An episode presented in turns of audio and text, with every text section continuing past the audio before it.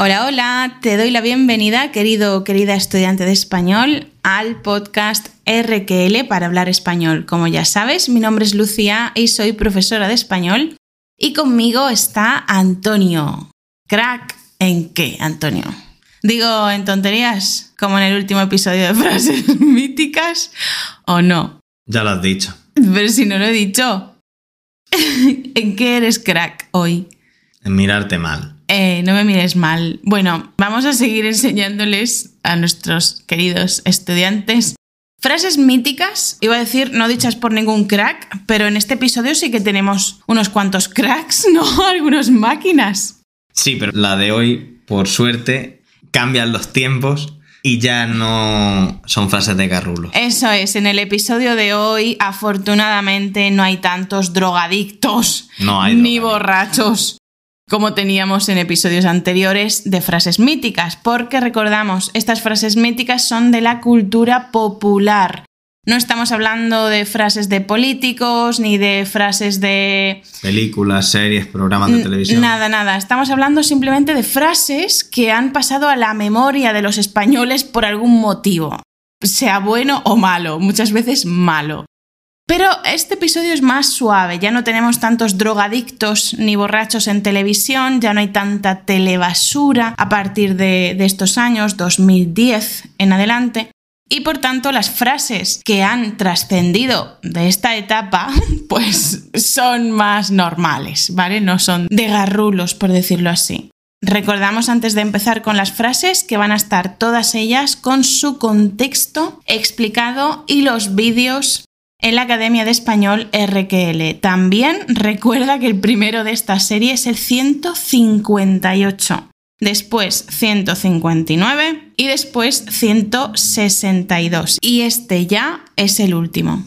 Esperemos que sea el último. Esperemos que sí, que ya estamos hasta las narices de esta serie de frases míticas de la cultura popular española. Yo creo que me gustó mucho más, Antonio, no sé a ti, ¿eh? Ni a nuestro oyente, pero a mí me gustaron mucho más los episodios de las frases de Rajoy. Para mí las de Rajoy son los mejores episodios. Es que Rajoy es mucho Rajoy, ¿eh? Rajoy. Y las otras de políticos, porque también tenemos algún episodio de frases de políticos. Ojo, cuidado, ¿eh? Sí. Que también hay alguna de Rajoy, en la de los políticos, pero como los dos capítulos propios de Rajoy son geniales y nos dejamos frases sin decir. Sí, porque tiene demasiadas. Bueno, el episodio de frases mágicas de Mariano Rajoy, que fue presidente de España, por si lo quieres escuchar, el primero es el episodio 94, 94, y el segundo el 96. Merecen la pena.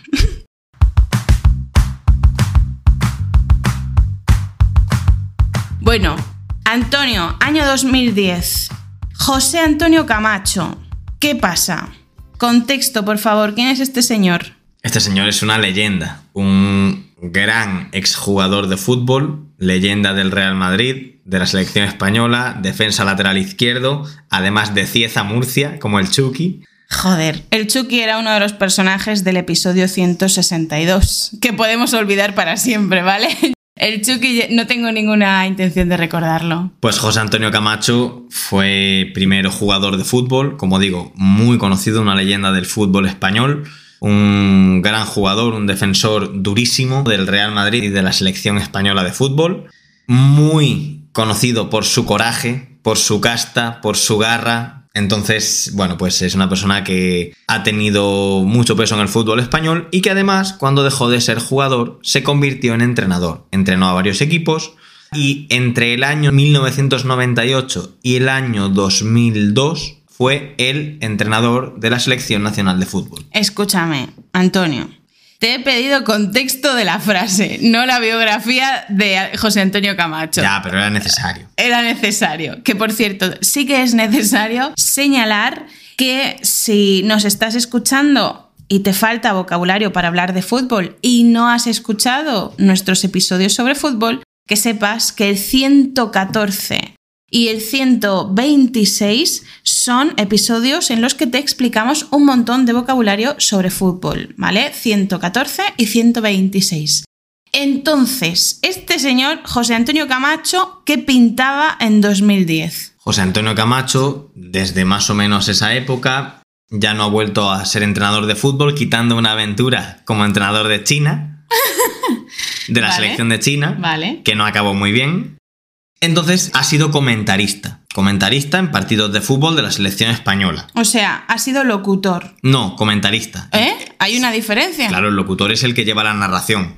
Y comentarista solo comenta. Comentarista es el que cuando el locutor o narrador pregunta, tiene al lado una serie de expertos o de gente entendida que son los comentaristas, que le hacen comentarios respecto a la Vale, situación vale. o a las situaciones que ocurren en el vale, partido. que son expertos o enterados. Mm, Bueno, suelen ser gente que se les presuponen unos conocimientos sobre el fútbol. De acuerdo, mira, eso tengo tan poca idea sobre partidos de fútbol que no lo sabía. Entonces, cuando tenemos un partido de fútbol, al menos uno importante, hay un locutor o dos, hay uno. No, puede haber incluso dos, uno Vale. dos, y luego ya varios comentaristas. Y alrededor de ellos hay comentaristas que Uno ya varios, sí. que no narran el partido, sino que simplemente lo valoran. Colaboran y lo con la narración, sí. De acuerdo. Vale, que no dan el hilo principal, sino pequeñas apreciaciones Eso es. subjetivas. Eso. Muy bien, bueno saberlo. Y esos son comentaristas. Sí.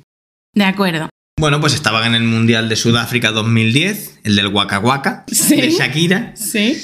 y la selección española de fútbol, que en ese momento había sido por segunda vez y después de muchos años campeona de Europa de fútbol en 2008, había llegado a su primera final de un Mundial, ¿vale?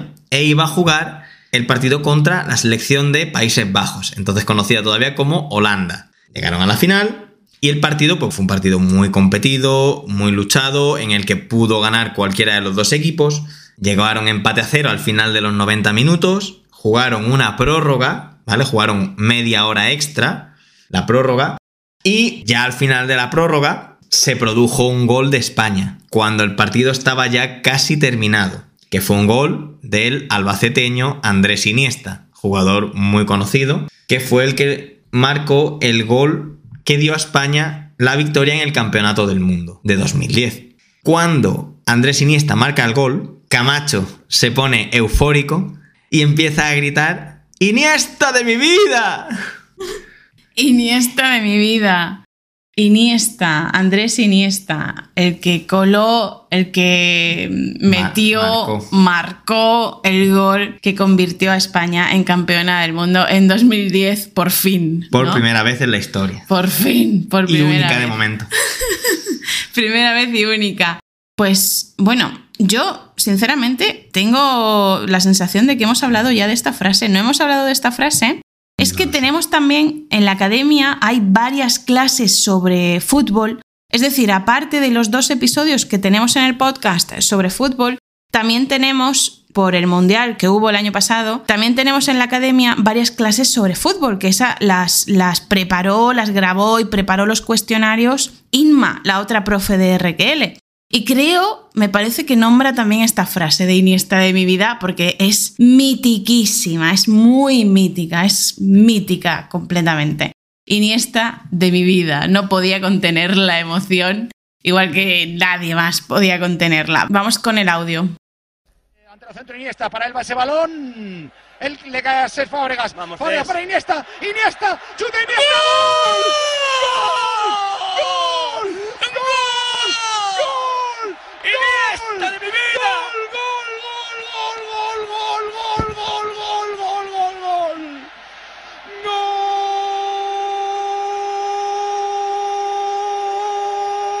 ¡Gol! ¡De Iniesta! ¡Gol de España!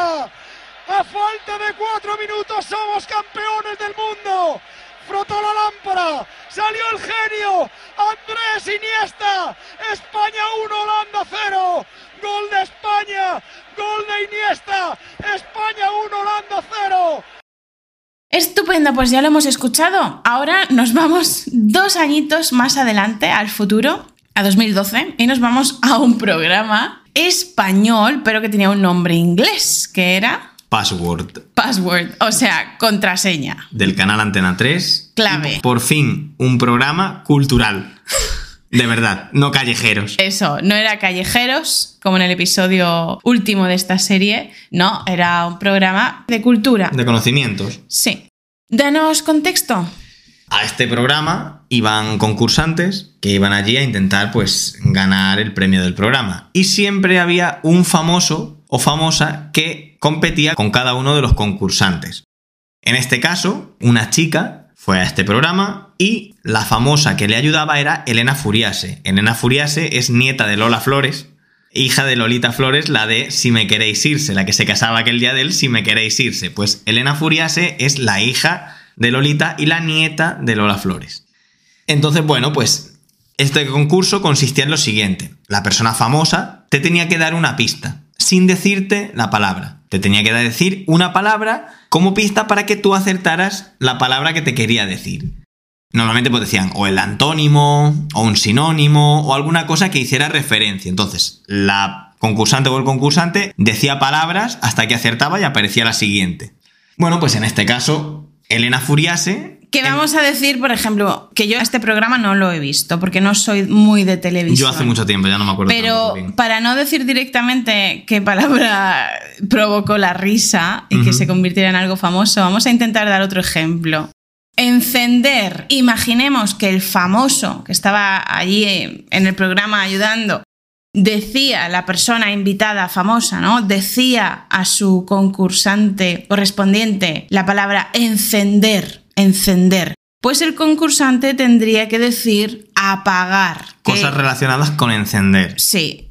Que es el antónimo, podría decir apagar, u otra palabra por el estilo que estuviera relacionada semánticamente de alguna manera. O decir, por ejemplo, fuego, o luz, o alguna cosa relacionada con eso. Vale, de acuerdo.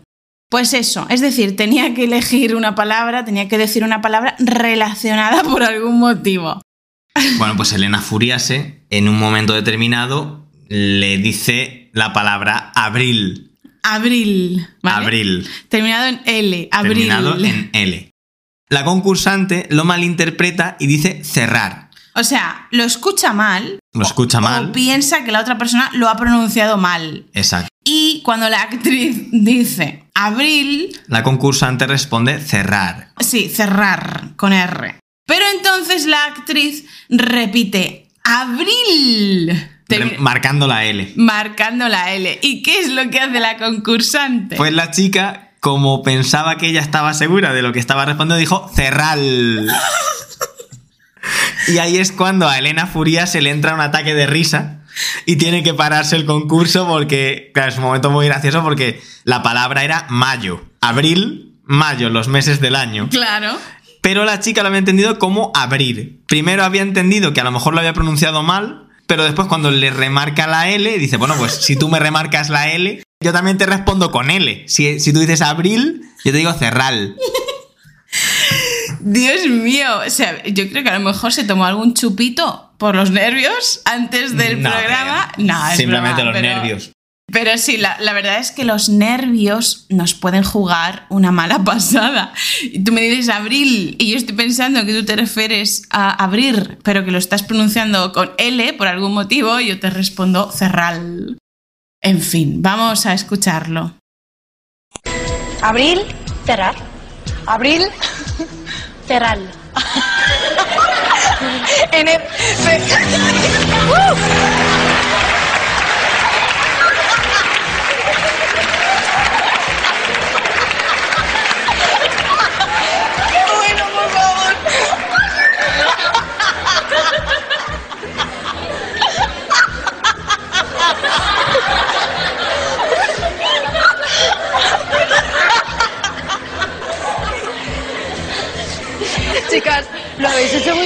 Perdón, ya está. No, no, no, súper bien. Te juro que es lo mejor que he ido en mi vida. Te lo, te lo juro. Cerral. Abril, claro, como yo cerrar abril.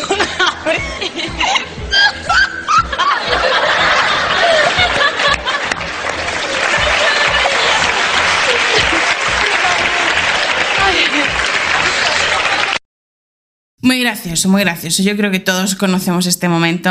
Abril Cerral forma parte también de nuestra cultura popular. Y ahora nos acercamos todavía más al presente, de hecho vamos a dar un salto de 8 añacos y nos situamos en enero de 2020. Enero-febrero, ¿qué es lo que pasa en esta época? Algo muy bonito, que nos trajo muchas alegrías, ¿verdad? No estoy siendo nada irónica. Llega la pandemia del coronavirus y en España tenemos al coordinador de, emergencias de la sanidad de este tipo de casos, de pandemias. El que es nombrado como coordinador es Fernando Simón, que es un experto reconocido. Pero tiene una oración, y más de una vez lo comenta o dice algo por el estilo, que trasciende. E incluso han creado memes a partir de esta oración. Antonio, danos un poquitísimo, un minimísimo contexto. Este hombre, Fernando Simón, se hizo desgraciadamente conocido por ser la persona que casi a diario aparecía en la televisión para darnos un poco el parte de cómo iba la situación del coronavirus en España. Casi a diario o a diario, ¿eh? Y al final, de hecho, el gobierno, para no tener que dar la cara, le daba a él la oportunidad de ser él casi el portavoz del gobierno a la hora de responder preguntas y de comerse todo el marrón. A ver, que realmente el gobierno que va a responder sobre una crisis sanitaria. Da igual. Tiene que hablar. No era él el que tenía que hablar, era el presidente del gobierno o la ministra de Sanidad, no él. Bueno, yo creo que si él era el experto en este tipo de temas, pues lo mejor es que hablara él. Y aparte no solo eso, sino que además apareció durante tantos meses en televisión que ya la gente acabó harta de él. Harta. Pero yo creo que acabamos, acabamos hartos de todo el mundo que aparecía en televisión en aquella época. Entonces, bueno, pues estamos en enero de 2020, todavía no se ha declarado la pandemia y había noticias de que, bueno, pues podía llegar a España, de que podía ocurrir que aquí también hubiera problemas, no solo en China. Que, que hubiera algunos casos. Que en Europa ya había algunos casos, no sé si en algunos otros sitios. Y Fernando Simón salió en rueda de prensa a decir lo siguiente. España no va a tener como mucho más allá de algún caso diagnosticado. A ver, ya se sabe que hay un problema en China, que hay un virus, que se transmite de manera muy fácil, muy rápidamente. Y Fernando Simón, como experto y coordinador de este tema de emergencias en España, dice, España no va a tener como mucho más allá de algún caso diagnosticado. Y de hecho creo que hay otra ocasión en la que dice que no va a haber más de un caso o dos, o algo así dice, o dos o tres casos. Evidentemente es muy difícil predecir este tipo de cosas, imagino. Nosotros que no somos expertos, no nos vamos a convertir en expertos de barras de bar, porque no, no es necesario. Pero después de lo que ocurrió y que hubiera tantos miles de casos, evidentemente esta frase ha trascendido, ¿o no? Ha trascendido bastante. Ha trascendido sobre todo ahora, a posteriori, porque claro, el chiste se cuenta solo. Claro, es que es un chiste. España no va a tener casos, como mucho uno o dos. Toma, a comer. Nos la comimos doblada. Vamos a escucharlo. Parece que la epidemia tiene posibilidades de empezar a remitir. Nosotros creemos que España no, no va a tener como mucho más allá de algún caso diagnosticado. Esperemos que no haya transmisión local. Si la hay, será transmisión muy limitada y muy controlada. Pero España tiene que trabajar en todos los escenarios posibles. Ese mismo año, y ahora sí que nos vamos con la siguiente frase, ese mismo año tuvimos a una adorable niña valenciana que nos dio un par de frases, un par de oraciones maravillosas con las que mm, fuimos personas más optimistas gracias a ella. Yo no fui más optimista, pero por lo menos me reí. Sí, la verdad que la niña tuvo una salida genial porque en plena pandemia, ya en el mismo año 2020, pero ya con el año más avanzado, la niña fue preguntada cuando estaba en la puerta de su colegio, porque entonces los niños ya empezaron a ir al colegio con mascarilla. Y le preguntaban, pues bueno, si la mascarilla era cómoda o no. Y la niña vino a decir que no, que la mascarilla no era cómoda. Y entonces dijo la frase que se hizo famosa, que es, no pasa nada, es mejor eso que morirse. O sea, llevar mascarilla es una puta mierda, es súper incómodo, ¿vale? Pero la niña dice, no pasa nada, no pasa nada, es mejor eso llevar la mascarilla, es mejor eso que morirse. Pero además lo dice con esta voz de... Pero no pasa nada, es mejor eso que morirse. Bueno, la cantidad de memes, memes, stickers de WhatsApp que tenemos es incontable. La niña es genial, o sea, la respuesta me parece brillante. Sí, sí, es una genia, es una genia. La respuesta me parece brillante. Vamos a escucharlo. Es un poquito peor porque no puedes respirar del todo, pero no pasa nada. Es mejor eso que morirse. Bueno, te recuerdo, si luego quieres repasarlo, te recuerdo que vas a tener todos estos enlaces, todos estos vídeos en la Academia de Español RQL, porque merece la pena echarles un ojo a los vídeos, porque ahora en el podcast, en este episodio, solo puedes escucharlos, pero lo mejor es que lo veas también. Vamos con la siguiente, que es la del presente. Esta es de 2023 pronunciada hace muy poco, muy poco tiempo. Y bueno, es que no, o sea, necesitaríamos unos años para comprobar si esta frase trasciende o no, pero es que no hace falta, es que va a trascender seguro. Y si no trasciende, por lo menos a mí me encantó. Sí, sí, es buenísima. La pronuncia David Bisbal. David Bisbal es muy famoso y si no lo conoces tienes un problema, ¿eh? No, pero en serio, hablando en serio. David Bisbal es un cantante de pop español muy famoso que se hizo famoso hace ya un par de A décadas. principios de los 2000 en Operación Triunfo. Sí, a principios de los 2000, gracias o por medio de un programa en España que era Operación Triunfo, junto con otros cantantes que también se hicieron muy famosos en ese programa como Chenoa, que era su pareja de aquel momento, y, David Bustamante. y otros. David Bisbal también era famoso por un baile que hacía con una patada al final y Sí, bla, bla, bla. to- Todo un personaje. Sí, un personaje, pero bueno, que es buena persona, ¿eh? Sí, es, es un tío graciosete. Sí. Antes uh, tuvo una época en la que era un poquito más Estúpido. subidillo. Estúpido. Bueno, flipaete, más que subidillo, flipaete. Pero bueno, la verdad que ahora ya que es más adulto y más mayor, es un tipo que cuando lo escuchas en entrevistas informales, pues eh, es graciosete. Ujú. Y además voy a contar aquí una cosa que no tiene demasiada relación, pero una amiga mía, que también es profesora, Y que tiene una entrevista, filóloga, una entrevista aquí en nuestro podcast. sí, es de gastronomía, gastronomía con Ana Trujillo, que parece que fuera una chef, y no, es una profesora de lengua española. Es filóloga como yo y no, no sabe más de cocina que. Bueno, más de cocina que yo, seguro, porque no, no es difícil. Pero mi amiga Ana se recorre España entera cuando es necesario para ir a todos los conciertos que da David Bisbal. ¿Eh? A todos.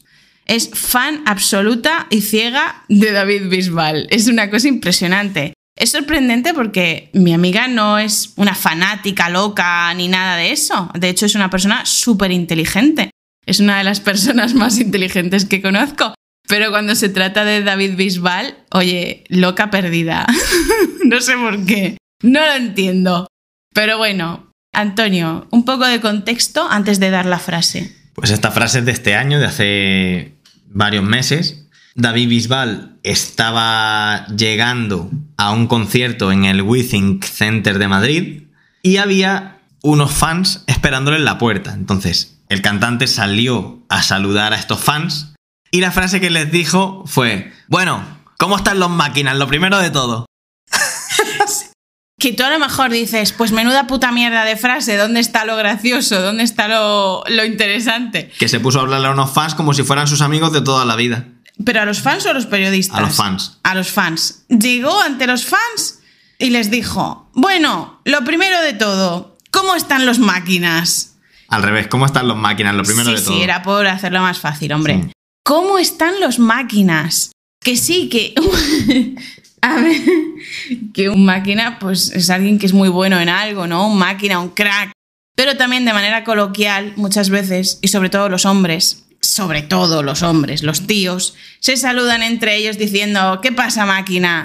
¿Qué pasa crack? De hecho, tenemos más de una clase en la academia sobre estas palabras, máquina, crack, monstruo, figura, fenómeno, Bueno, eso ya no se usan tanto, pero sí. Etcétera. También, también. Pero- Campeón. campeón. Pero que llegue David Bisbal ante los fans y les diga, ¿cómo están los máquinas? Bueno, como si fueran sus amigos sé. de toda la vida. Se ve que tiene tanta buena relación y tan cercana con sus fans que, bueno, ya está acostumbrado a hablarles como si fueran sus amigos. ¿Cómo están los máquinas? Es que, claro, ¿cómo no va a ir mi amiga Ana a todos los conciertos que da este señor? Si es que si los trata así, pues no es para menos, Antonio. ¿Por qué no estamos tú y yo visitando a David Bisbal? Porque no somos unos máquinas. No somos unos máquinas. No, no lo somos, no lo somos. Yo no me considero un máquina. Solo las tonterías. Solo en tonterías. Sí. Máquina o crack en tonterías. Ídolo y leyenda. Ídolo y leyenda. Esas son otras palabras mágicas. Venga, vamos a escucharlo. David, ¿puedes hacer una foto, por favor? Bueno, ¿cómo están los máquinas? Lo primero todo. bien, bien, bien. ¿Estáis bien? Todo bien, venga, vamos a echar una fotillo, venga. Vale. A ver, Aquí, al móvil. vaya, vaya cadenilla guapa que tiene, ¿eh?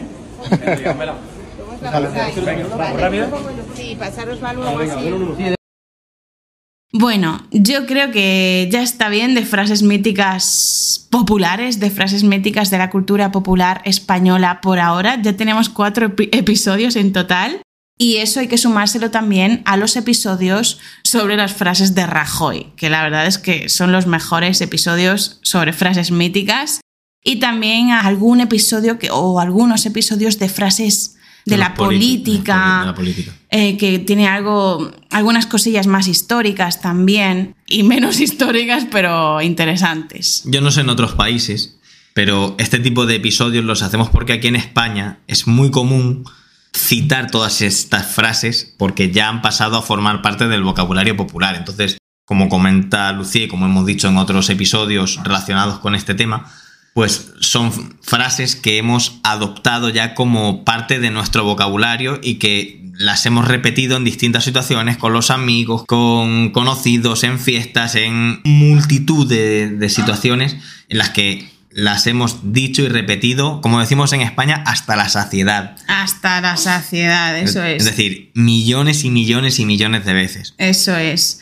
Y de hecho, es que fue decir esta frase David Bisbal y a los minutos ya estaba publicada la noticia de esta tontería en varios periódicos. Es que varios periódicos compartieron esta anécdota e incluso, bueno, por supuesto se hizo súper famoso en redes sociales, TikTok, Instagram, etcétera. Súper famoso, viral, viral en cuestión de horas pero que incluso lo compartieron periódicos, que no estamos hablando de una tontería, que sí, es una tontería, pero una tontería que se viralizó porque es un poquito chocante que un cantante llegue y diga, ¿cómo están los máquinas? Como si fueran amigos de toda la vida, con los que te tomas la cerveza todos los viernes. Pues eso, vamos a dejar ya de maltrataros con tanta frase, porque creo que ya os hemos dado muchas más seguramente de las que os merecéis.